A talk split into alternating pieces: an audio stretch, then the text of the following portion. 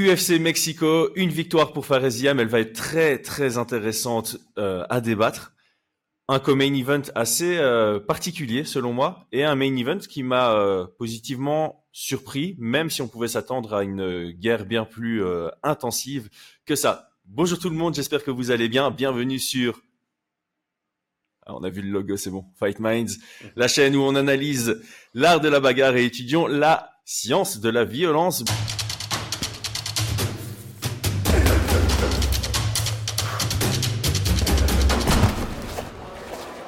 Paris sur les meilleures cotes avec une bête. Brian, euh, on va commencer local, on va commencer par euh, Faresiam. Première question, évidemment, très logique comme première question. Je pense que tu t'y attends, je pense que tout le monde s'y attend. Quel était ton scoring à la fin du combat avant que les juges remettent les leurs? Parce que les juges, trois scores différents. Euh, bon, pour être honnête, hein, sur, les combats, je prends pas de papier pour scorer et tout. Moi, j'apprécie un peu le combat et puis je fais un peu confiance aux juges. Et j'ai une, euh, un truc un peu général à la fin. Et donc, je regardais le combat et à la fin, c'est vrai que j'étais plutôt, euh, je, m'attendais à une victoire de PLS. Donc, je, voyais plutôt, euh, ouais, PLS l'emporter. Je le pensais un peu plus méritant, un peu plus impactant. Et ça, mmh. je pense qu'on va revenir dessus parce que je pense qu'il y a, même pas de débat, c'est ça qui est, ça qui est problématique. Mais, euh, mais pour moi, euh, bah, plutôt déçu de la prestation, clairement. Mmh euh, je pense qu'il l'est aussi, de toute façon, et je pense qu'on l'est tous un peu. Ça reste une victoire, mais malgré la victoire, bah, c'est toujours pareil, hein, une victoire qui... Euh... Oui, enfin voilà. Donc, donc par contre, par contre j'étais très surpris par Claudio Puelles. Je, je ne m'attendais pas à ce niveau de lutte de sa part, sachant que, enfin, Fares, on en a parlé, pour moi, il est très très bon en lutte. Et sur ce combat-là, euh, je m'attendais quand même vraiment à un Fares euh, mieux préparé, tu vois. Ouais, dans les interviews, ouais, dans les interviews, il a dit qu'il connaissait, il a dit qu'il a eu plusieurs propositions, qu'il a même choisi cet adversaire-là euh, parce que c'était le plus intéressant pour lui. Donc tu choisis ton adversaire, tu le connais. J'étais très très étonné de, de la tournure du combat moi aussi, assez, assez surpris. J'aime bien parce que ton, ton introduction sur le combat couvre un peu tous les sujets qui sont intéressants. Donc, on, va peut-être euh, les, les tacler un à un. Le, le, premier, je pense que c'est très important parce que tu m'as envoyé quelques quelques tweets que tu as vus ce matin. Euh, et il y a encore euh, y a encore une grosse confusion auprès du public par rapport à le fait que on ne parle plus de dégâts.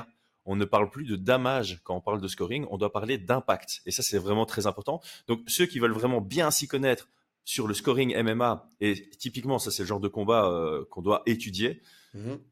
j'ai fait une vidéo en trois parties, le guide ultime du scoring en MMA. Je vais résumer ici. On parle plus de dégâts, parce que si on parle que de dégâts, ça va toujours favoriser le striker, ou en tout cas celui qui envoie des frappes. Même au sol, ça va favoriser celui qui envoie du grand end pound plutôt que celui qui cherche les soumissions. On a décidé de changer damage slash dégâts en impact pour pouvoir comparer les deux. Alors, ça reste un exercice très très compliqué, mais ce qu'il faut comprendre, c'est que une amenée au sol, si tu n'en fais rien, ça vaut rien ou quasi rien. Par contre, si mmh. tu construis ton jeu derrière, si tu as un schéma offensif, si tu envoies du grand end pound ou si tu cherches des soumissions ou si tu avances vers des soumissions, c'est considéré comme impactant. Ça peut être comparé à du dégât debout. Mmh, mmh, donc tout est regroupé sous le sous le même mot. Et donc ça c'est très voilà, l'impact est regroupé sous le même mot et ça c'est très important à à comprendre. Et on va peut-être justement parler de ça. Moi, euh, on est toujours biaisé, c'est clair. À la fin du combat, j'avais 29-28 pour Faresiam.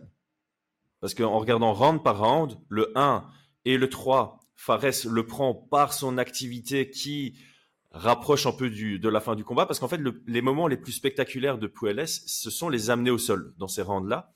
Il y a quelques passages, quelques transitions au sol, mais ça reste. Il y a des prises de monte et tout. Hein. Il, y a des, euh, il y a un dos qui est pris. Enfin, tu vois, il y a quand ça, même. Ça, c'est dans le 2 C'est que dans le 2 celui-là? Ouais, la, prise de dos, la menace de soumission du dos, euh, c'est dans le 2. C'est pour ça le 2, pour moi, c'est indiscutablement, c'est indiscutablement à l'avantage de Puelles. Là où Puelles fait le CON dans le premier round, c'est qu'il nous fait un peu comme il a fait contre Danouker, c'est ce qu'il nous fait comme euh, Verdum contre Overeem. Il se laisse tomber quand il encaisse une frappe. Ah oui. Mm. Mais c'est un knockdown du coup. Et pour moi, dans le premier round, le, le grand moment le plus impactant, c'est vraiment le, les frappes qui ont touché du côté de Ziam et principalement celles qui envoient Pouelles au tapis. Alors, des gens vont peut-être contre-argumenter en disant non, il se laisse tomber parce que c'est le grappleur contre le striker, etc. etc. En live, t'es, es juge, tu vois un gars frapper un autre, l'autre qui tombe, tu vois ça comme un knockdown. Donc moi, le premier, je le donne à, voilà, le premier, je le donne à Ziam et le troisième aussi, parce que le troisième, euh...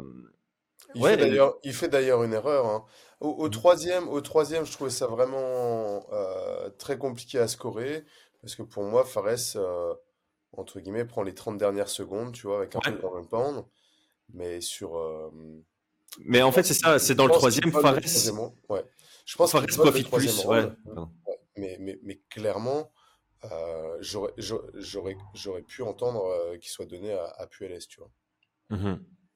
Et c'est marrant, les médias, les médias donnent tous Ziam pour le moment, hein, à l'heure où on enregistre. Je pense qu'il y a encore des médias qui vont rentrer parce que généralement il y a genre une vingtaine de médias. Là, il y en a une dizaine la moitié, donc il y a genre 5 médias qui donnent 30-27 Ziam et 5 médias qui donnent 29-28 Ziam. Il n'y a aucun média qui donne la décision à Puelles. Ouais, bah alors euh, sur les médias, moi j'ai fait, je te dis, des screenshots.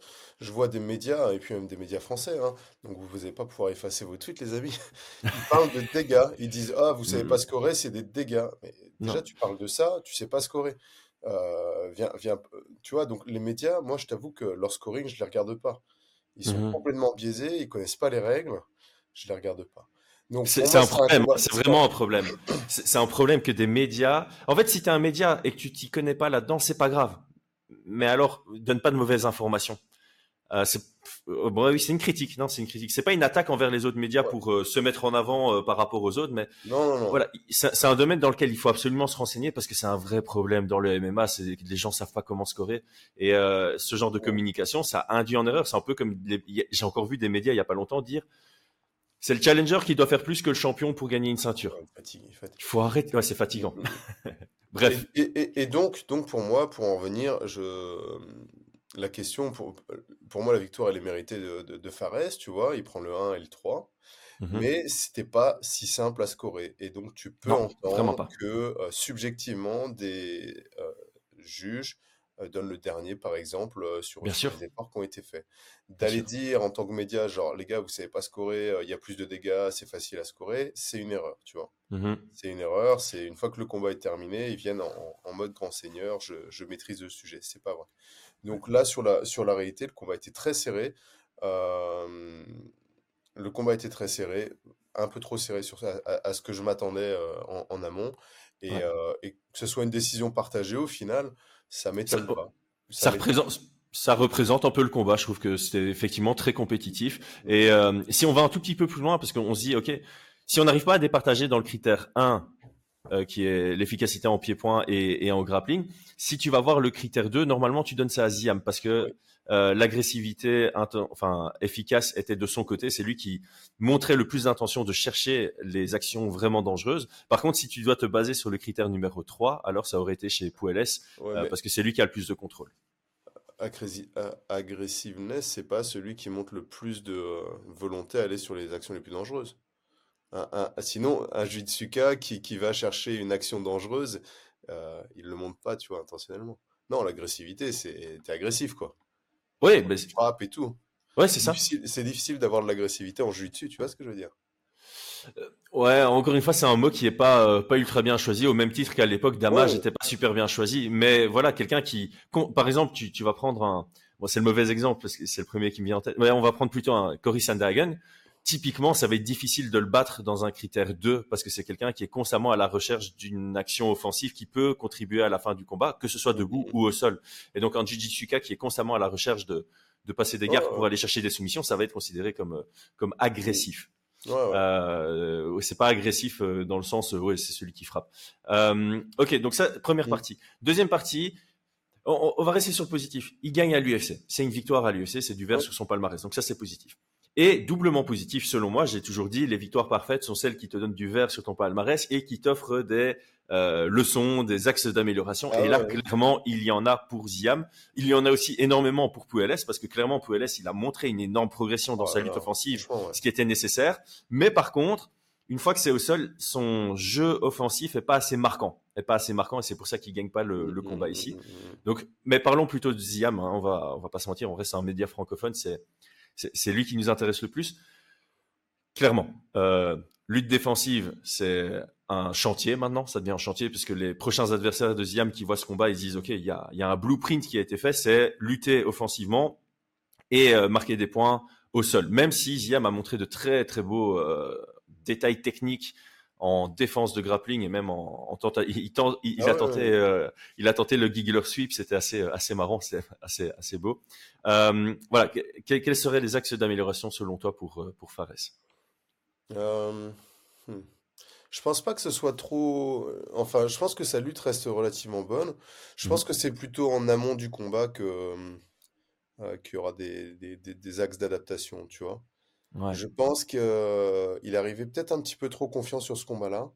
Ouais. C'est souvent quand tu arrives et que, et que tu, tu, tu, tu, entre guillemets, peux choisir ton adversaire, que tu le connais, que tu l'as vu à l'entraînement. Et ça, je crois que c'est vraiment un point qui est important, les amis. J'y pensais, en plus, avant de regarder le combat, j'étais en train de me dire, ouais, il faut que les gars arrêtent de, de juger à l'entraînement euh, face à d'autres, tu vois. Il y en a, ils disent, ah, lui, à l'entraînement, j'ai passé une clé ou je l'ai mis knockdown.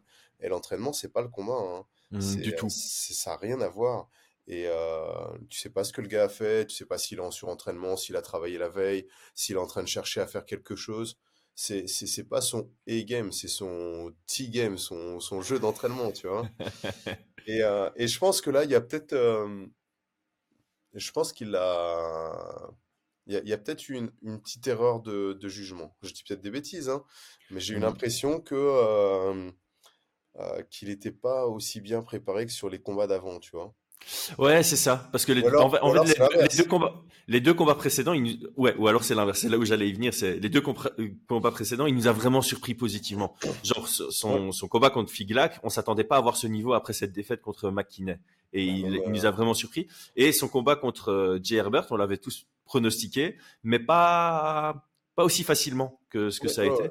Et euh, il nous a vraiment montré des belles choses dans son ensemble. Donc il, il devient un produit complet du MMA. Et donc là, peut-être qu'on avait justement des attentes en se disant, bah, vu comment il a progressé depuis McKinney contre Figlac et puis de Figlac contre euh, euh, J. Herbert, peut-être qu'il aura encore passé un coin. Surtout que, bah voilà, il connaissait. Euh, de ce qu'on a entendu dans les interviews, il était très à l'aise dans, dans ce combat-là. Et comme tu dis, c'est peut-être ça le, le problème, c'est qu'il était trop à l'aise. Mais c'est là où moi, c'est c'est quelque chose que je dis souvent aux amateurs. Les, tu vois, les amateurs qui sont trop confiants en disant ouais, c'est bon, mon prochain adversaire, je le prends sans problème. Mais c'est pas une raison pour prendre ta préparation à la légère.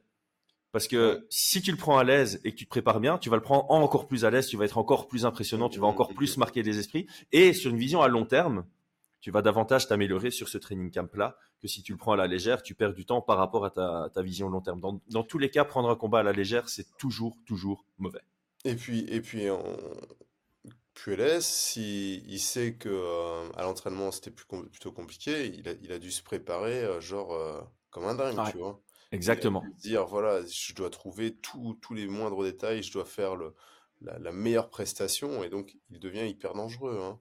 Mmh il devient hyper dangereux.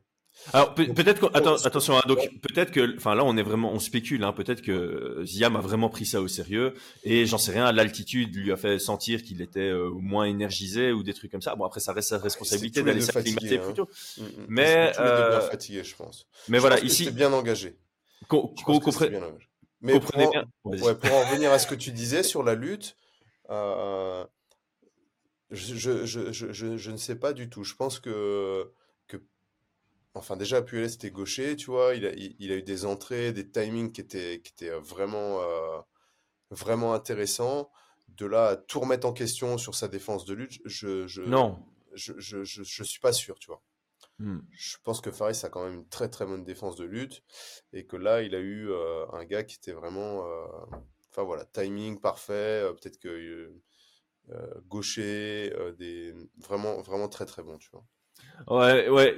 Je, je, suis d'accord avec toi. Euh, on va pas discréditer évidemment le, la progression de Pouelles euh, en lutte. Ceci étant dit, c'était vraiment le point d'attention selon mmh, moi pour mmh. Ziam. C'était euh, floor is lava. Euh, il faut pas que je passe du temps au sol parce que c'est là où je peux perdre le combat. Même si clairement il a montré qu'il pouvait. Très bon, ouais, ouais. Voilà, qu'il est très bon, que c'était normal qu'il ait confiance en son sol contre Pouelles il a perdu des moments de combat dans cet aspect-là qu'il n'aurait pas perdu si il avait empêché de les amener au sol. Alors évidemment, c'est très facile à dire, mais on, qu'on s'entend, on est vraiment en train de faire une critique qu'on veut constructive pour qu'il continue à progresser vers ce top 15 et au-delà. Euh, est-ce qu'il y a quelque chose d'autre à, dire sur ce, sur ce combat? On a fait un beau petit tour, hein? Ouais, on a fait un beau petit tour. Au final, au final, euh, je t'avoue que là, je te disais que j'étais un peu, euh, on était un peu déçus sur la prestation, mais au final, moi, je trouvais que c'était un, chouette combat à regarder, tu vois. Ouais. Euh, j'ai quand même bien aimé parce que sur, sur les, sur les oppositions de style, bah, ça, ça monte, ça descend, tu vois, au niveau des, des sensations et tout.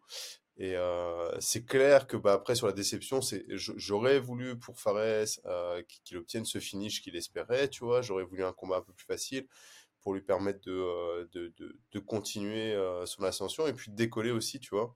Mmh Donc, on va continuer à, on va continuer à le soutenir jusqu'à ce que ça que ça arrive. Mais euh, bah maintenant il est il, il, est jeune et clairement son prochain combat ça sera pas ce sera pas dans le top euh, dans le top 15 il va il va passer une petite marche ici euh, parce que bon Puelles contre Ziam ça reste assez éloigné trop éloigné du top 15 que pour qu'une performance pareille l'amène à un combat top 15 mais euh, j'ai pas du tout réfléchi au prochain mais j'aimerais bien le Là, j'aimerais bien le voir dans un type euh, striker contre striker. Et donc, je suis en train de chercher Nasrat Akparast, où est-ce qu'il en est dans sa ah, carrière. Ah parce que je pense que ça peut être un, un, chouette, euh, un chouette petit profil. Ah bah, il est sur trois victoires d'affilée, Akparast. Mhm. Donc, il doit être euh, aux portes du top 15. Et ça peut être intéressant. Sa dernière victoire, c'est contre Mularkey, que, que Ziam a battu aussi en début de carrière à l'UFC. J'aime bien. Qu'est-ce que tu en penses? Ouais, contre Ça, c'est, ça, ça, me plaît pas mal du tout. Ça me plaît pas mal du tout. Mm, mm. Ouais, parce que ça, typiquement, c'est. D'un point de vue style, ça va être intéressant. Ça va être un chouette combat à regarder pour les fans. Et euh, typiquement, le vainqueur, il, il, est aux portes du top 15. Il y rentre pas, mais son prochain combat, c'est contre un top 15 qui le fait rentrer. Mm, donc, euh, donc j'aimerais bien ça. Ok. Euh, comme main event. Ah, j'ai kiffé. Ah, j'ai kiffé. mais j'ai regretté de pas mettre ma, ma demi-unité sur Ortega. J'avais dit dans notre podcast que je le ferais, et ce bâtard de John m'a déchauffé. Écoute, mais en même temps, en premier round, euh, y a, y a, je pense qu'il y a un truc qu'on a, qu'on a oublié complètement d'analyser, c'est le et de et de, de, de, de dire c'est le fight IQ de de Yair. Hmm son, son, intelligence de combat, je suis désolé, mais c'est catastrophique. C'est catastrophe. Euh, mmh ouais, franchement, hein, je, je pense qu'on on, a eu un peu de cette poudre aux yeux et tout, mais on avait quand même beaucoup, beaucoup d'indicateurs, tu vois. Ouais. Euh, dans sa gestion du combat, dans, dans, la manière dont il a perdu contre euh, Volka et tout, on, on, a vu la prestation de Volka, mais on a oublié, tu vois. Parce que souvent on dit il faut pas euh, sur une victoire, il faut pas euh, discréditer, ouais, en parlant des erreurs de l'autre, mais en même temps. elles sont existantes. Si elles sont existantes, il faut les, il faut en parler quand même. Ouais. Il faut créditer l'utilisation des erreurs de l'autre, tu vois, du gagnant, mmh. mais il faut pas oublier ça. Et en tout cas, dans notre analyse, je pense qu'on a un petit peu oublié ça. que hier, bah, voilà, son fight IQ, euh, on va en reparler, son, son cardio, c'est ce genre, ses choix, tu vois, stratégiques, c'est questionnant. Mais oui, en plus, il y a un élément dont j'avais parlé et qui me semblait important dans ce combat, c'était la durabilité de, de, Ortega, le fait que c'était difficile mhm. de le mettre KO. J'avais d'ailleurs parlé du fait de bah, quelqu'un qui est difficile à mettre KO au visage, il faut plus viser le, le, corps et les jambes, mais vraisemblablement il est très résistant dans le corps aussi parce qu'il a pris des sacrés, euh, des sacrés kicks et genoux au corps. On voyait que ça lui faisait mal, mais qu'il restait dedans. Et euh, littéralement, là, on est dans, une, dans un combat où Yair s'est grillé. Et euh, autant on peut comprendre ses accélérations parce que euh, il avait des, des, ouvertures pour toucher dur, autant euh, il a grillé peut-être un peu trop d'énergie parce qu'il n'y a pas vraiment un moment où Ortega a, a, vacillé au point où tu te dis on n'est pas loin du finish. Tu voyais qu'il était fort touché, mais tu voyais qu'il était encore là quoi. Et en plus Ortega, quand tu analyses ses précédents combats, il a déjà été dans des combats où il est intermini, enfin infinissable, interminable, c'est mieux qu'infinissable et et ouais, tu dois préparer comme ça. Tu dois te dire, ok, je vais avoir du mal à le finir, donc je viens pour euh, potentiellement une décision. Et là, il n'est pas venu pour la décision, Yair. Ah bah clairement. Hein. Et c'est une erreur. C'est une grosse, grosse erreur. Donc, alors, attention, euh, pour moi, euh, le, entre guillemets, le tournant du combat de, de, Brian Ortega, c'est c'est sa lutte, quoi. Là, je suis content, là, tu vois. Ouais, ouais, ouais, je voulais qu'on en parle, je voulais qu'on en parle. Sa lutte, là, eh, il m'a fait plaisir, il m'a vraiment ah fait plaisir. Il est parti sur les deux takedowns qu'on avait parlé. Et, que tu avais parlé, et dont tu avais parlé. Et, euh, et ça aussi, c'est un truc où au final, on a, on a regardé le premier combat, on a vu que Yair était largement supérieur à Brian Ortega dans, dans, dans, ce premier round. Donc on a mis notre pièce sur Yair, sauf que bah, de l'autre côté, quand tu es outsider, quand tu sais que tu as plus d'adaptation à faire, bah, tu bosses peut-être un peu plus, quoi. Mmh Et la question était de savoir, est-ce qu'il allait faire ses adaptations? Est-ce qu'il allait avoir le temps de les passer aussi hein? Parce qu'il il aurait, il aurait perdu au premier round, il n'aurait pas eu le temps, tu vois. Et au deuxième, il a, il a déroulé. Donc il a... La seule fois où il a cherché le bodylock, il l'a perdu. Donc, entre guillemets, non, non, je fais des bêtises. Il, est parti sur la, double leg, sous les fesses, il a soulevé.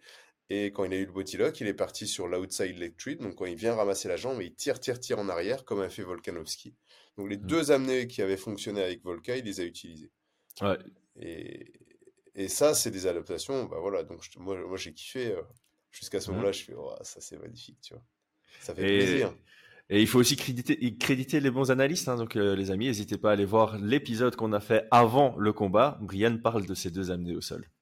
Ouais, après, voilà. Hein, ouais, ouais, ouais.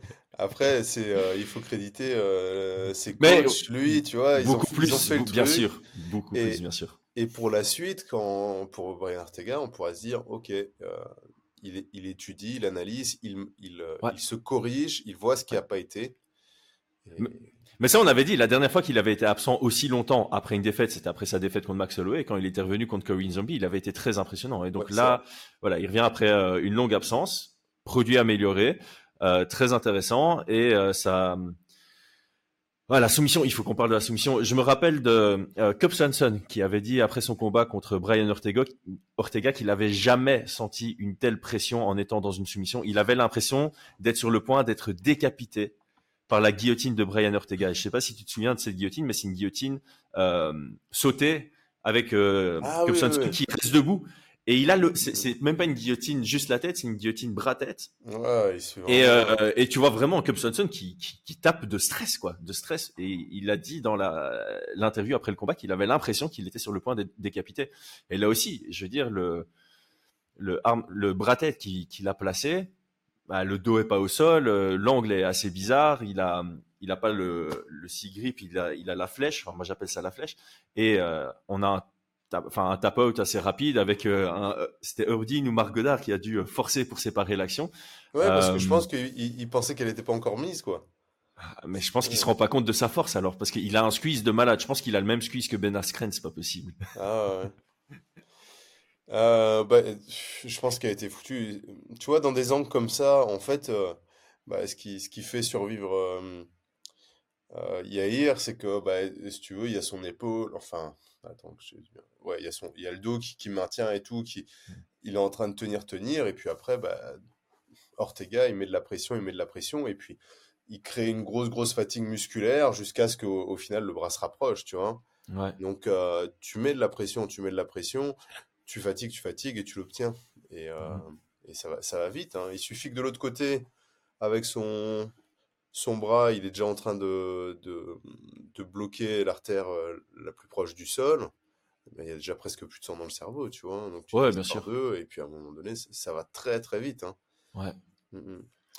Non, donc, euh, ouais, il est impressionnant au sol. Hein. Il est impressionnant. Quel hein. niveau, Quel niveau au sol Ouais. Euh, respect à Yair parce que dans le premier round, j'étais justement là en train de me dire, bah Yair, il a confiance en son sol parce qu'il suit, il envoie ses frappes, il a envoyé un missile quand il était debout, que Yair, euh, que Ortega était au sol, il a envoyé un missile du du droit qui fait penser au tien contre Josh Reed. Mhm. Mais euh, ouais, le menton d'Ortega, enfin, tout était beau, tout était beau dans, dans ce combat. On peut avoir une déception sur euh, ouais, le fight IQ de, de Yair Rodriguez, mais c'était vraiment même... kiffant à regarder quoi. Ouais, je sais pas si on veut parler de respect d'aller au sol. T'es en train de taper, taper ton adversaire debout, tu vas au sol, euh, tu te crames à essayer de frapper. Il faut y aller hein, pour. Euh, enfin, je sais pas, moi, tu vois, si, si, je suis dominant debout, je vais pas chercher à mettre euh, TKO au sol. La non, clairement, surtout contre un position, voilà. c'est clair. La position qu'il avait en fin de round où il lui restait une minute, c'est pour conserver ton adversaire au sol, tu vois.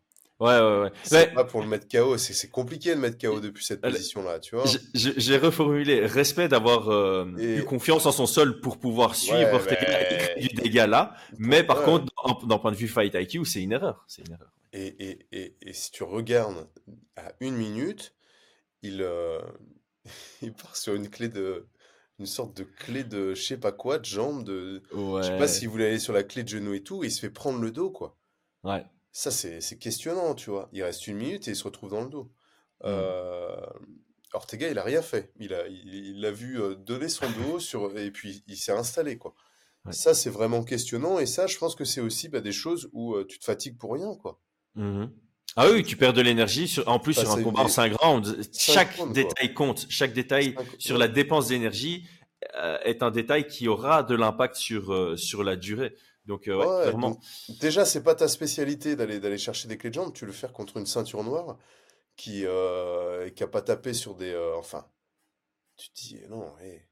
Là, pour moi, ça a mmh. été une énorme erreur. Hein. Ouais, monumental. Ça a été une énorme erreur et bah, il l'a payé, hein, clairement. Ah voilà, mais ça c'est la, la, réalité. Oui. Il l'a payé. Donc effectivement, effectivement, on voyait hier l'emporter, tu vois. moi, je regrette pas d'avoir mis dessus. Et je suis très content de la victoire de, de Brian Ortega.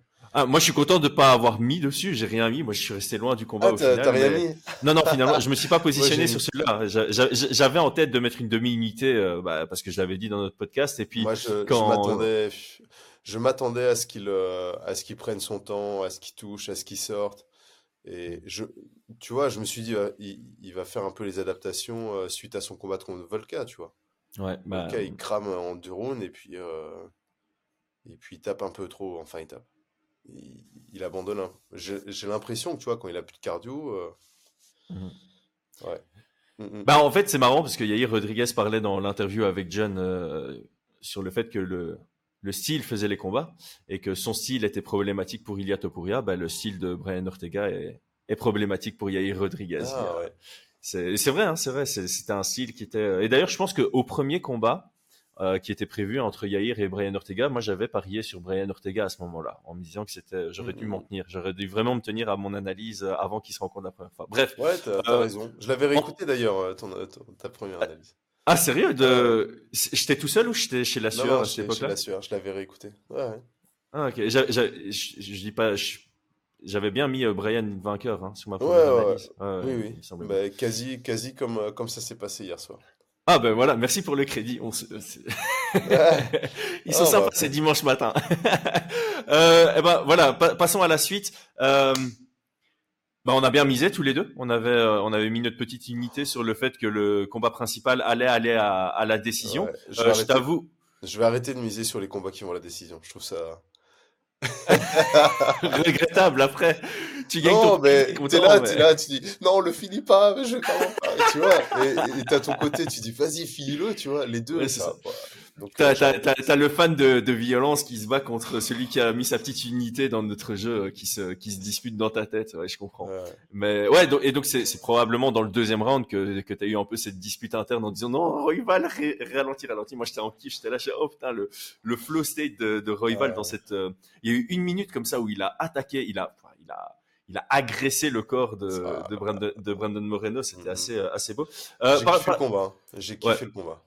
Ah, je, suis bien content d'entendre ça parce que on peut avoir une petite déception par rapport aux attentes. On s'attendait peut-être à plus de, de volume, plus de moments euh, palpitants euh, qui rapprochent d'un finish, mais l'adaptation du style de Royval, moi j'ai j'ai kiffé quoi. En gros, maintenant on sait qu'il est très bon dans le chaos, qu'il est très bon euh, dans des trucs chaotiques, et j'ai l'impression qu'il a vraiment eu cette vision long terme en disant ok, si un jour je veux battre Pantoja, il faut que j'adapte mon style et il a fait le test contre Moreno, Moreno et c'est bien passé. Je sais pas si.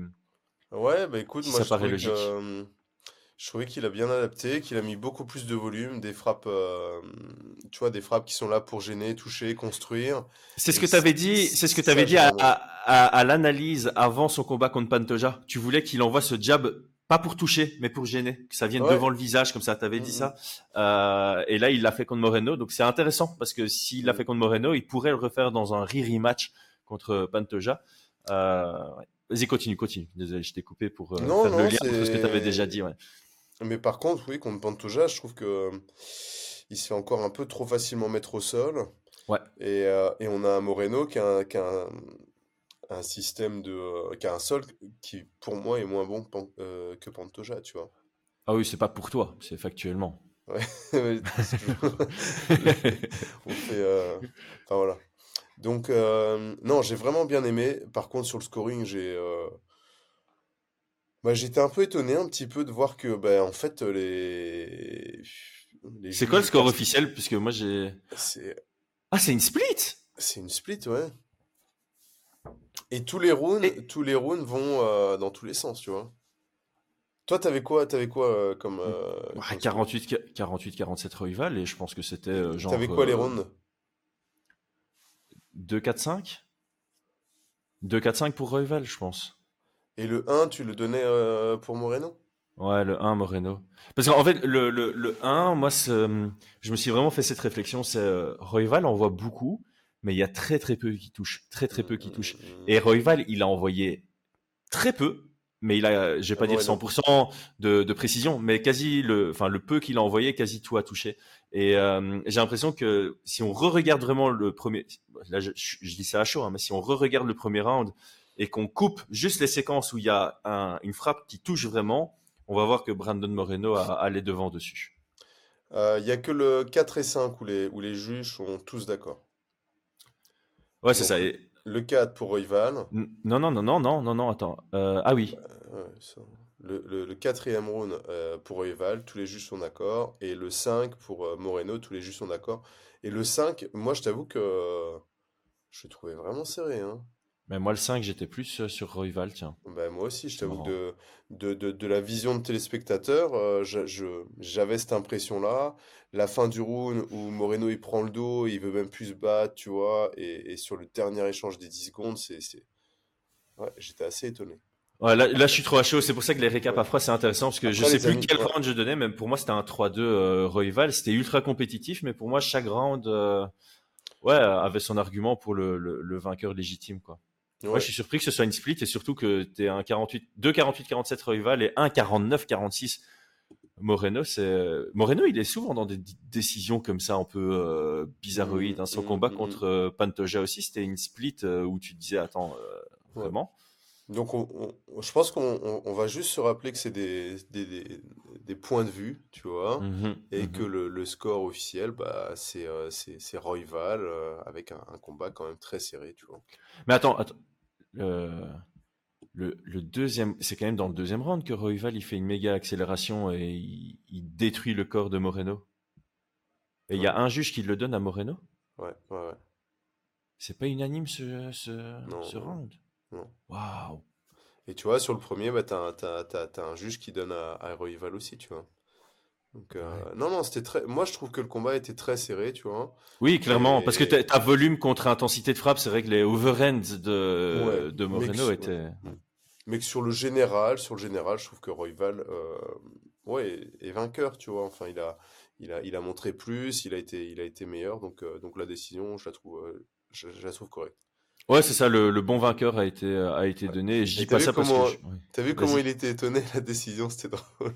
Non, mais en fait, j'ai- skippé. euh, donc, drôle. Il Donc, y a eu la fin du combat, j'ai avancé pour- et puis en fait je voulais avancer pour euh, entendre la décision et j'ai juste vu le bras levé de, Ouais. de Royval et ça m'a suffi. En gros, donc ils annoncent la split et alors là, t'as Royval qui commence à dire, il regarde son coin et dit mais non, c'est pas possible, tu vois, parce qu'en gros, la- le premier score c'était 48-47 Royval, après il entend 49-46 Moreno, donc forcément, donc là il commence à regarder son, son coin. Et dit euh, c'est pas possible, et là il s'attend à ce que ce soit genre 48 c'est 47 Moreno, parce qu'il y a deux juges qui ont vu, Mm. enfin il y a un juge qui a vu Euh, 4 l'argent. rounds, ouais, ouais, c'est Ouais. ça.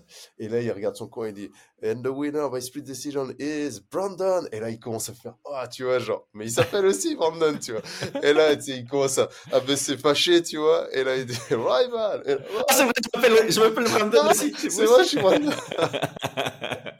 ah, ce passage-là, il est euh, incroyable, tu vois. Et, euh. Ouais, je vais aller voir au ça moment où il entend Brandon, il fait ah, C'est foutu, c'est pas pour moi, tu vois. Ah oui, c'est. Non, c'était Ouais. vraiment. Mais oui, assez étonnant, assez étonnant du 49-46. Mais bon, après, voilà, hein, peut-être qu'il avait un angle de vue qui a, qui l'a privilégié. On s'arrête là. Quoi. Ouais, c'est ça. Après, typiquement, c'est, Voilà, c'est un combat qui par définition est difficile à scorer parce que c'est euh, volume contre intensité et euh, mm, c'est mm, mm, dans le dans dans les scoring le volume le l'impact immédiat vaut plus que l'impact cumulé. Donc on doit considérer que chaque frappe que Brandon Moreno envoyait valait plus que celle de Royval et encore une fois, c'est pas écrit noir sur blanc. À, quel niveau tu compenses, tu vois? Est-ce que 10 frappes, 10 jabs valent plus que 4 directs ou voilà, ça reste euh, libre au, juge d'en décider. Mais je te rejoins. Euh, combat serré. Donc au final, une split pour représenter euh, l'ensemble du combat, c'est pas déconnant en soi, mais je trouvais que le 3-2 était, enfin le 48-47 était le score à, donner. Deux, Deux juges l'ont donné. ça me semble logique. Maintenant pour la suite, discutons juste de, la suite. En fait, on, on l'a pas fait pour pour Ortega non plus. Est-ce que Ortega, ça mérite un title shot, ce genre de de victoire. Hmm. en tout cas, il se positionne, hein, il se positionne. Mais je serais pas contre euh, Ortega contre Evloev. C'est un combat qui, d'un point de vue style, m'intéresse. Oh, ça, ça me plaît bien, ouais. Mm-hmm. C'est vrai que j'y pas euh, pensé. J'étais plutôt en train de, euh, Ouais, non, j'aime bien. J'aime vraiment bien. bah, dépendant de ce qui se passe avec, avec Max Holloway. Hein. Au final, ce combat-là, il est chouette, mais il vient j'ai peur qu'ils viennent nous pourrir un peu le, le, championnat, tu vois, des 66. Ouais. Bah, on, va, on, va voir. En tout cas, ce qui est sûr, c'est qu'il y a, il y, a, beaucoup de beaux mondes dans le haut de la division des 66. Euh, donc, il y a pas mal d'options. Euh, ce sera une question de faire des choix au niveau de, de l'UFC, de ce qui est plus mmh. judicieux pour eux, et aussi de voir quand euh, Ilia Topuria veut revenir. Est-ce qu'il veut profiter un peu de son statut de champion avant de revenir, ou est-ce qu'il veut défendre rapidement? Euh, Et sur base de ça, ben voilà, est-ce qu'on a le temps de faire un combat justement pour définir le vrai prochain légitime entre Ortega et Evloev? Ou bien est-ce qu'il y en a un des deux qui rentre dans le title shot parce que Max mm. Holloway n'est pas disponible après son combat contre Justin Gaethje? Mm. Je pense qu'ils vont devoir, ils vont devoir attendre l'UFC 300 pour faire un choix. Ça c'est, c'est la réalité. il y aura peut-être, il y aura peut-être un peu aussi au niveau du management, tu vois. Je pense mm-hmm. que euh, il, euh, il, va, il, va pouvoir commencer un petit peu à choisir le, combat qui lui, qui lui semble le plus judicieux, tu vois. Ouais. Euh, sur, sur, par exemple, sur Brian Ortega, je pense que c'est un combat qui, pour une première défense qui est pas mal, tu vois. Ouais, il y a une certaine intrigue à ce combat. Mm, mm. Ça pourrait être intéressant. Ouais. Euh, et pour euh, Royval et Moreno, Royval est title shot sur cette victoire? Peut-être pas, parce qu'on vient de voir ce que ce que ça a donné contre Pantoja, c'était pas assez serré que pour euh, quand une mm. seule, même s'il y a un gros changement, hein, même si le gros changement du côté de Brandon Royval est intéressant, la division des flyweight elle est vraiment intéressante aussi dans le top. Hein. On a encore euh, bah, Amir Albazi, évidemment, qui est, qui est en numéro 2. Kaikara France, qui est en numéro 4. Manel Cap, qui se positionne. Euh, Mokaev, qui commence à, à monter. Donc, euh, je, je, je, laisserai bien euh, l'ami Royval faire encore un petit, un petit combat avant un title shot. Là. Et tu le mettrais contre qui mais je suis en train de regarder, euh, j'ai beaucoup aimé le combat qu'il a fait contre Kaikara France la première fois, donc un rematch ne me, ne me dérangerait pas, mais euh, le test contre Amir Albazi, ça me, ça me plaît bien, mais je sais pas si Amir a un combat de prévu là. Bah, ni, ni, ni euh, Pantoja non plus, il a pas de... Non, Pantoja, il a rien pour l'instant. Comment ça se fait? Il s'est pas blessé en sortant? Bah, en même temps, il a combattu, euh, il a fait deux gros combats euh, l'année passée, donc ça me dérange pas qu'il prenne un peu de, temps. Il était sur place, hein. Pantoja, il était sur place. Ouais, moi je pense que normalement, bah, je mettrais plutôt Albazi hein, contre Pantoja, tu vois. Hmm. Amir Albazi, je pense que. ouais, oui, c'est légitime. Ça, hein. ça serait, ouais. Et donc, ouais, Kaikara France contre Royval, ça, ça pourrait être bien. La petite revanche. Hmm. Ouais. Ou alors. je pense que ça ça mettrait un petit peu plus. Parce qu'on est toujours, sinon, sur les combats, ils s'affrontent, ils se réaffrontent et tout, tu vois. Ouais, mais sinon, Mokaev, attends, attends Mokaev, il combat bientôt, non? Euh... Parce qu'ils se sont beaucoup cherchés, Mokaev et, combat, et Royval. Euh, il combat contre Alex Perez le, le 2 mars, donc c'est le week-end prochain, tout à fait. Ça, hein. Ouais, si Mokaev gagne, Mokaev contre Royval, moi ça me plaît comme combat. Ah, ouais, franchement, ouais. Ouais, ça me plaît bien. En plus, ils se sont cherchés depuis très longtemps sur les réseaux. Mhm. C'est Royval qui gagne chaque fois les échanges Twitter. Euh... J'ai pas suivi ça. Mais, mais ce qui compte, c'est dans la cage.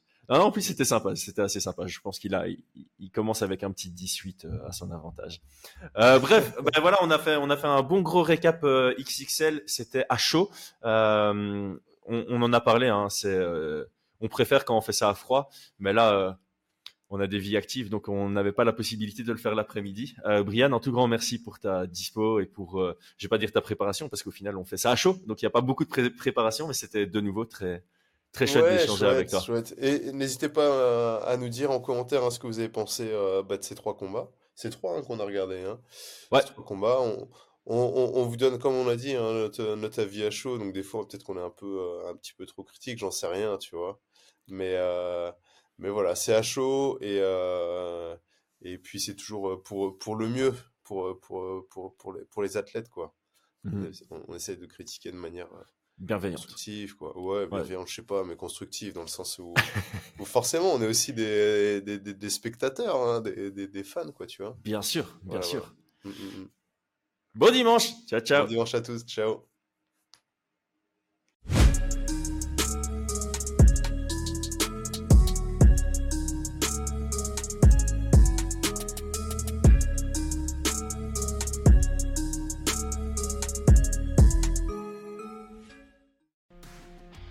Et c'est tout pour aujourd'hui. L'équipe Fight Minds te remercie d'avoir investi de ton temps pour écouter le fruit de notre travail et de notre passion commune pour le MMA. Nous t'invitons à t'abonner à notre podcast et à nous mettre un petit 5 étoiles si notre travail te plaît, ça nous donnera toujours de la force. Et si tu veux donner un petit coup de pouce à notre projet, parle de nous autour de toi, ça contribuera à notre développement. Nous sommes également sur Twitter et YouTube, viens nous y retrouver pour échanger. A très vite pour plus de contenu sur l'art de la bagarre.